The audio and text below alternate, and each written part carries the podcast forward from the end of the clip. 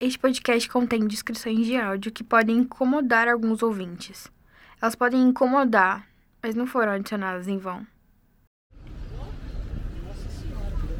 Não é segredo para as pessoas que atravessam a rua 15 de novembro diariamente que esse é um trecho curioso do centro de Curitiba.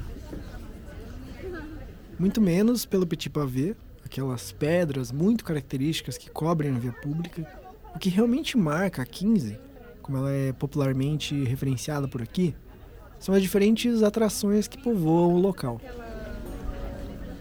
Músicos, profetas, artesãos, poetas, dançarinos, palhaços, políticos, floristas, vendedores de jogo do bicho, tatuadores, historiadores, intelectuais e picaretas.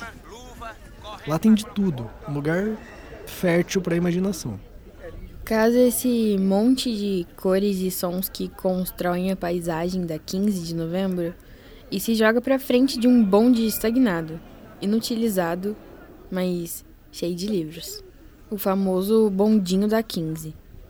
Então os natalinos, o veículo deixou de ser uma relíquia encostada para ganhar vida novamente.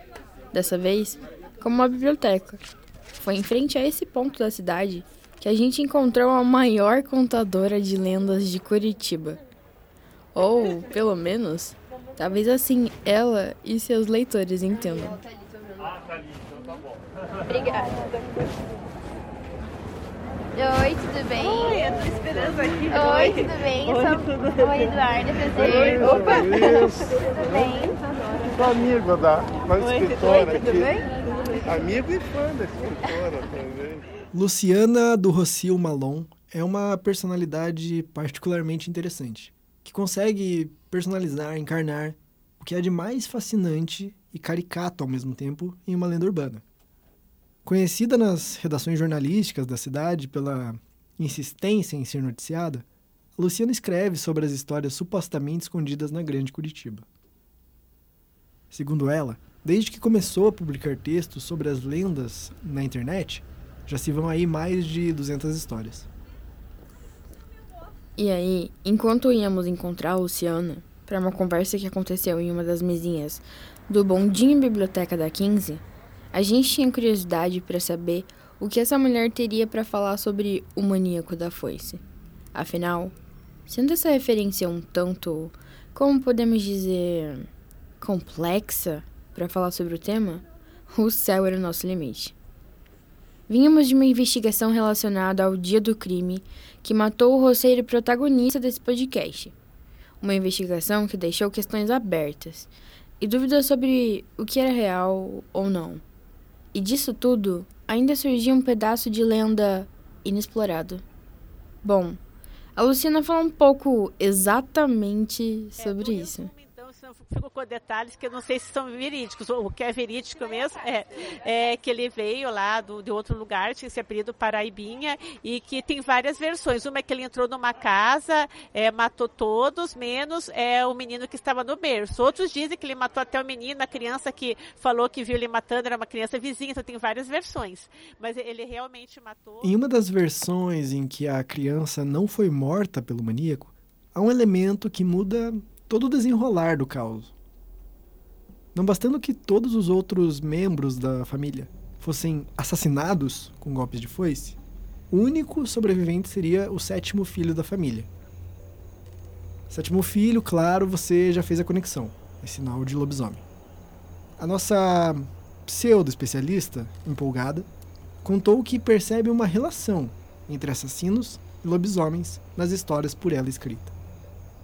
Os serial killers, até para se tornarem mais interessantes, ganham poderes sobrenaturais. Em sua forma mais popular, a lenda do maníaco da foice não só deixa no rastro de vítimas uma criatura sobre-humana, mas resgata tal criança para o fim da história. Ou o começo. Depende do ponto de vista. Portando tão bem uma foice, seria aquele menino que sobreviveu à carnificina, já na forma de monstro, o responsável pela morte ocorrida em Morro Grande em setembro de 1977. Mais do que briga de roceiros, a lenda retrata um duelo entre um homem e lobo.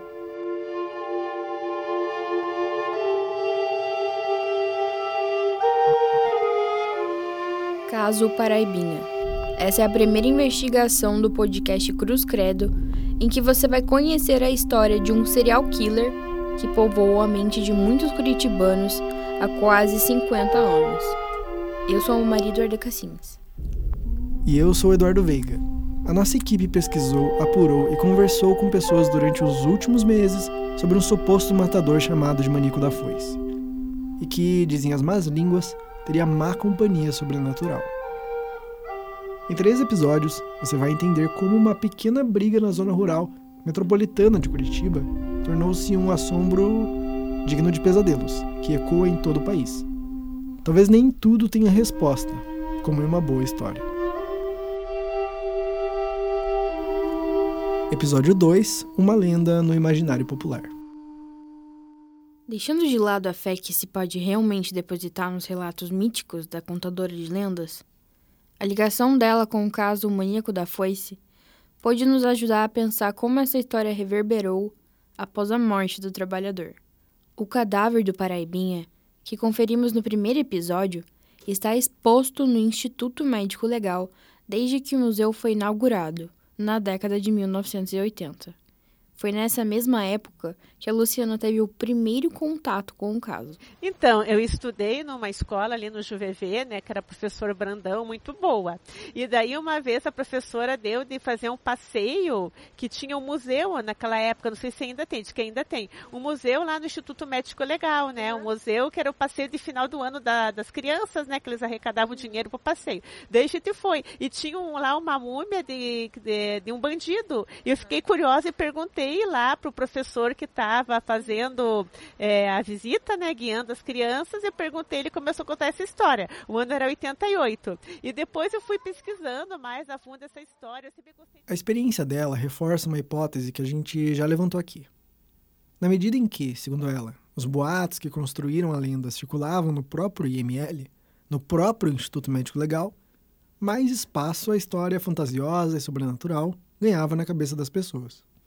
No caso dela, de crianças que faziam apenas um passeio de escola. Além disso, a escritora diz que o interesse em lendas, como as de serial killers e lobisomens, surgiu de forma natural. Quando criança, na segunda metade dos anos 1970, era comum entre os familiares da Luciana que as histórias de criaturas e monstros imaginários locais recebessem muito mais atenção do que contos de princesas e príncipes. E isso faz bastante sentido. E esse trecho da história da contadora de lendas, da Luciana, na verdade, só reforçou esse ponto. Na época em que o famigerado maníaco da foice teve a sua vida ceifada, a possibilidade de um ser animalesco sobre-humano era muito mais palpável. A Curitiba setentista, talvez pela ausência de órgãos de investigação eficazes e de uma imprensa crítica e responsável, respirava lendas. Mas talvez só foi possível se dar conta disso anos depois. Ela quer me matar! Aqui dentro não tem ninguém não, cara. No carro uma loura, uma mulher loura! Sumiu! Sumiu no cemitério! Olha, vamos fazer o seguinte... Esse áudio que você está ouvindo, que está tocando aí no fundo, é o trecho de uma das produções mais icônicas sobre o tema, sobre as lendas de Curitiba. Com direção de Fernanda Morini, o curta-metragem A Loira Fantasma chegou ao público em 1991. Mas a obra retrata o período em que os curitibanos teriam vivido o medo de topar com a loira em alguma viela da cidade, no ano de 1975. Ou seja, dois anos antes de Paraibinha surgir no noticiário. Com uma atuação tanto caricata, o elenco dá vida a uma das histórias mais conhecidas quando o assunto são lendas na capital paranaense. O personagem principal, um repórter aguerrido, aparentemente comprometido com o leitor, empreende esforços para dar continuidade à notícia que está fazendo as vendas do jornal explodirem. Uma mulher que, bom. Ela era bonitona, muito bem vestida e loira. Ela não abriu a boca, só fez sinal para que eu seguisse. Além do sucesso nos táxis da cidade, a passageira inventava de sumir, aparecer e aterrorizar a vida noturna. Coincidentemente, a publicação para a qual o corajoso jornalista trabalha é a Tribuna do Paraná, mesmo veículo em que a Mara Cornelsen, com quem a gente conversou no primeiro episódio, atuou durante décadas. A relação viciada entre a mídia e a polícia, o interesse em requentar histórias apelativas e outras práticas relatadas por Mara podem ser sutilmente notadas no curta de 91. Talvez, como mostram essas similaridades, as circunstâncias que fizeram a loira fantasma e o maníaco da foice nascerem na mesma época não são puro acaso. Ambos estavam ligados por características, inclusive regionais, que podem explicar como essas lendas se tornam clássicas do período, o que possivelmente não aconteceria hoje em dia. É, antigamente era o campo, o campo da, da, das histórias de terror, dos monstros, era mais era um campo mais aberto. Eu até acredito devido à iluminação das cidades, a ter pessoal viver na zona rural, atravessar estradas escuras. Imagina você, você vai, no, imagine Curitiba é, em 77, né? Uhum. Curitiba em 77, se a gente imaginar lá nos anos final dos anos 70, 80, era uma outra cidade, né? Então, com certeza, a iluminação precária, é, não tinha asfaltamento em toda a cidade. Então, era uma outra cidade, era uma cidade, assim, com de repente, hoje, bairros que são bairros é, bem urbanizados, naquela época, praticamente uma zona rural, né? Então, era muito mais propício, as pessoas conversavam entre elas sobre, olha, dizem que tem um lobisomem aqui no bairro. As explicações apresentadas pelo Rogério Raquel para o caso Paraibinha devem ser ouvidas sob cautela. A gente conversou com ele porque o Rogério é uma das maiores referências no Brasil na área da parapsicologia, um campo de estudo que investiga a relação entre a mente humana e os fenômenos paranormais. No entanto, nem sempre a parapsicologia é uma das melhores referências para compreender o sobrenatural. Mas isso não é contraditório? Não exatamente. A parapsicologia, como outras psicoterapias, não é uma ciência.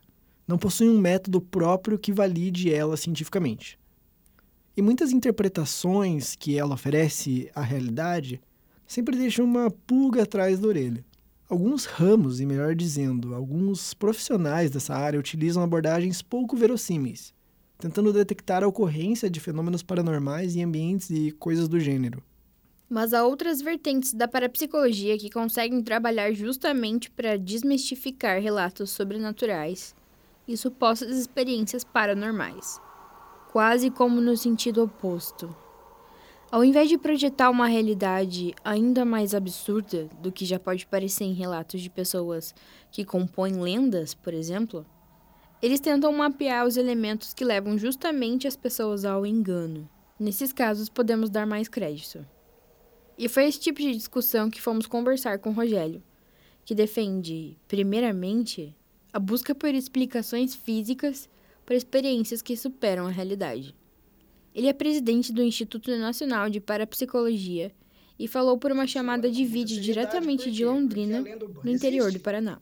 Independente de não ser verdade, independente de nada, é, quando a gente vai fazer uma pesquisa dessa, a gente tem que entender que é como se fosse uma nova entidade. Esquecemos o Paraibinha real.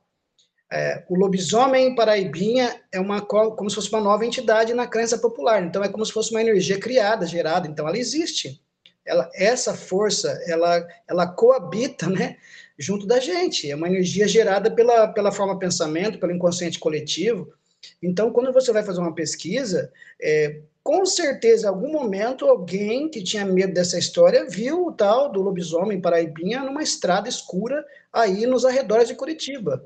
Hum. Mas não que aquela força estava ali literalmente presente, mas a mente da pessoa inconsciente, pelo medo gerado, pode ter projetado uma figura que só ela viu, através do seu medo.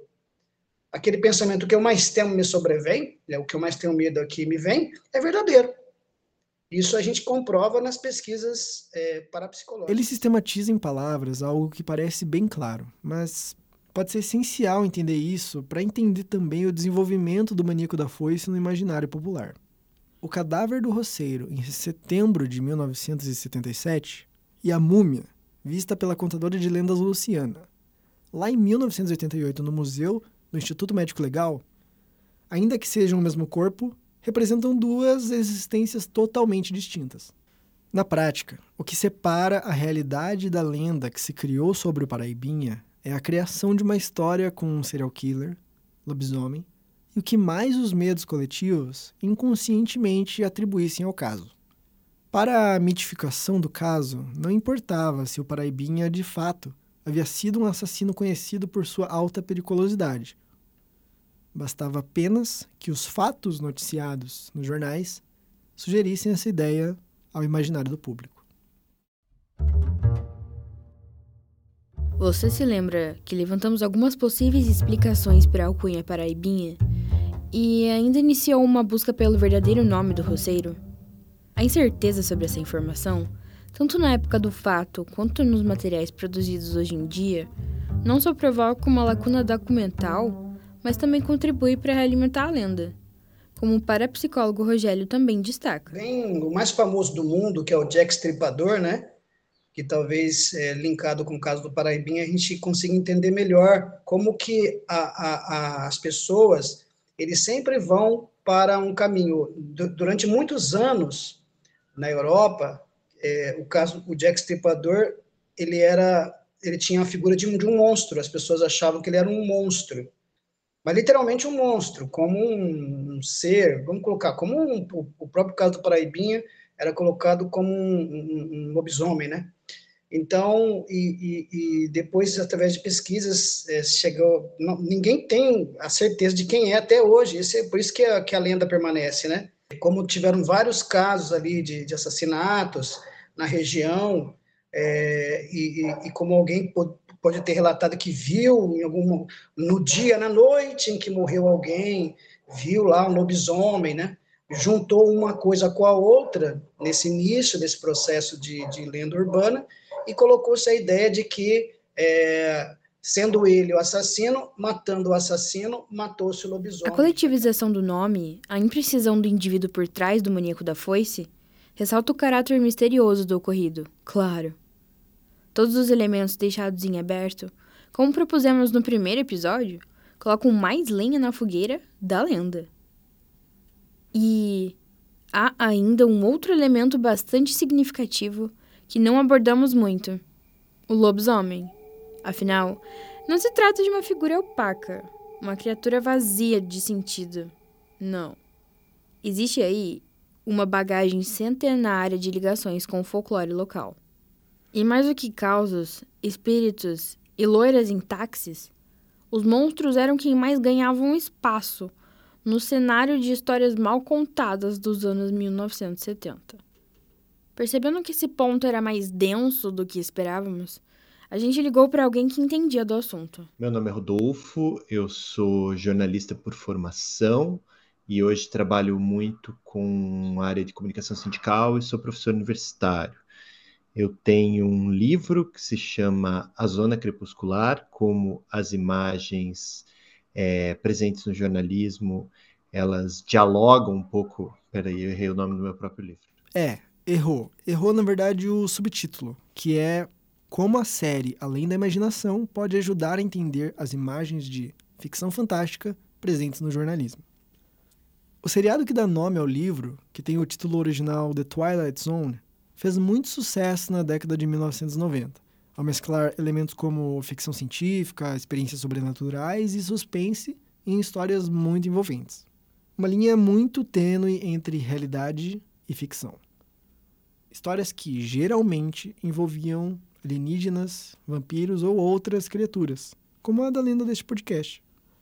No caso do livro, que é resultado de uma tese de doutorado, o professor Rodolfo buscou entender por meio da série, além da imaginação, The Twilight Zone, as representações que os jornais fizeram, principalmente nos anos 90, quando o próprio professor era criança, de notícias absolutamente ficcionais.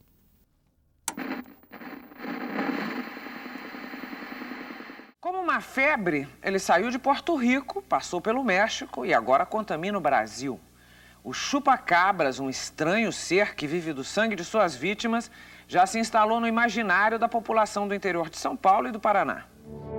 A cada dia, novos casos. Galinhas, cabras, ovelhas. Animais mortos de forma brutal e sem explicação. Não tem sangue não. nenhum. Tá seco? Não tem nada. Não tá sem nada. Estranho, mano. Que troço estranho, não? Essa história, coberta largamente pela mídia nacional e local em 1997, foi uma das que motivou o pesquisador com quem conversamos a entender mais a estreita relação entre esses causos, que ganham contornos de lendas ao ganharem popularidade com a nossa própria cultura. A presença de monstros no imaginário popular, de monstros e criaturas e histórias fantásticas, ela é ancestral, né? ela é milenar, assim, então ela tá nas nossas, nas nossas lendas orais, assim, ela estava é, em registros históricos dos nossos indígenas muito antes de é, ser reapropriada e entrar num sincretismo né, cultural com a nossa herança cultural europeia e africana. Assim. Então, ela é um quase um, um, uma tentativa natural do ser humano lidar com, com o mundo em que ele vive, né? Então tem um fenômeno que acontece, ah, quem que, que, que explica esse fenômeno? É uma criatura que está fazendo esse barulho na floresta, né? Você tem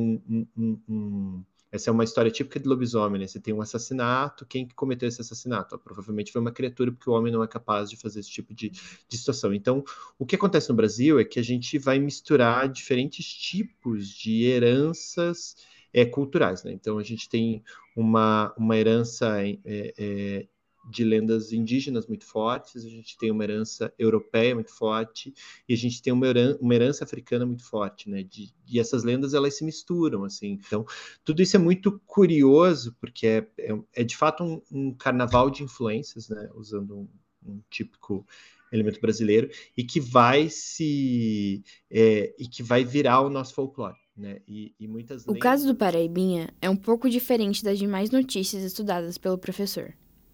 O nosso personagem, mais do que resultado de uma mistura entre boatos, crenças e ignorância, combinado em uma história totalmente fantasiosa, ele é alguém que existiu. Ou seja, é uma lenda que tem um lastro mais forte na realidade. Mas o autor traz um ponto interessante e que se conecta diretamente com algo enfatizado também pela Mara, a jornalista que entrevistamos no primeiro episódio. A associação entre ocorrências policiais que acabavam em morte e uma suposta crença religiosa diferente do cristianismo. Ou melhor, crenças rejeitadas pelo cristianismo, diferenciadas muitas vezes como magia negra. Na prática, o que a Mara relacionou com o interesse político e comercial de um jornal o Rodolfo trouxe também como um pano de fundo histórico e cultural, enraizado na sociedade. São olhares que conferem à lenda interpretações, e que podem explicar a própria lógica sobre a qual ela se dissemina. Isso também ocorre quando a gente fala especificamente da figura do lobisomem, tão presente no nosso imaginário. São criaturas que é, simulam coisas que estão muito próximas a nós, que são os cachorros, e eles são criaturas muito, muito agressivas, assim, né? Então, o lobo é um medo ancestral.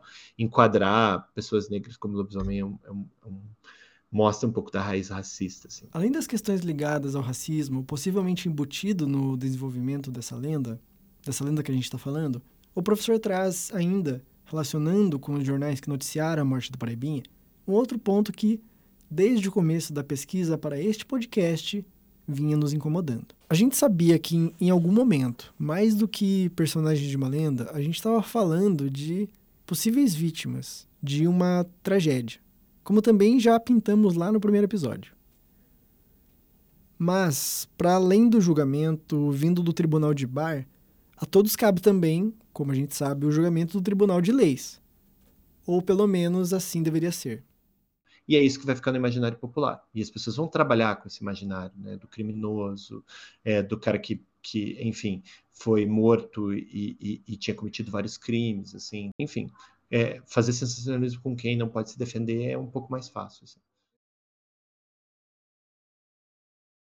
E esse sensacionalismo a gente também pode estabelecer para o boca a boca, que repercutiu a história a partir das primeiras veiculações, provocando um efeito de levar a população a conclusões sobre a história sem nem mesmo saber o que de fato aconteceu.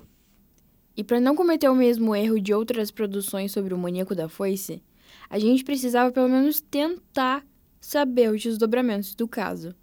E não só parte do imaginário, mas também das vias legais que a justiça dispunha já naquela época.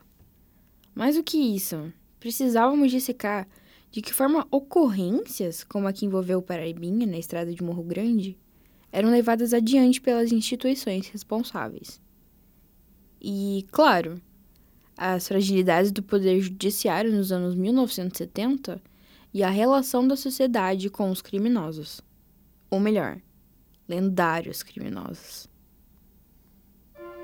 Para isso tudo, não vai ter jeito. Vamos ter que dar um pulo em Campo Largo.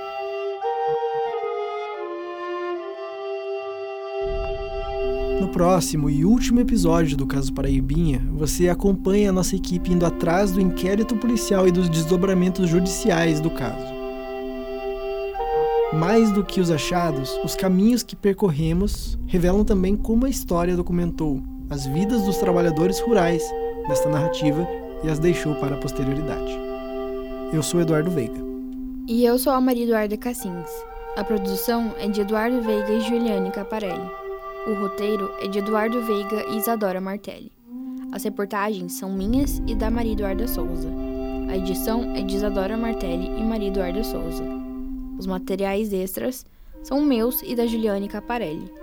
Você pode conferir todos eles no nosso site www.podcastcruzcredo.wixsite.com/website e também no nosso Instagram arroba podcast.cruzcredo. As artes de capa são de Leandro Júnior. As narrações de trechos de matérias são com a dublagem de Jonathan Mortian. As narrações são de Jonathan Mortian. Esse projeto tem parceria com a Gibiteca de Curitiba, a Zumbi Walk Curitiba e o Clube de Criminologia da Pontifícia Universidade Católica do Paraná, Campus Curitiba.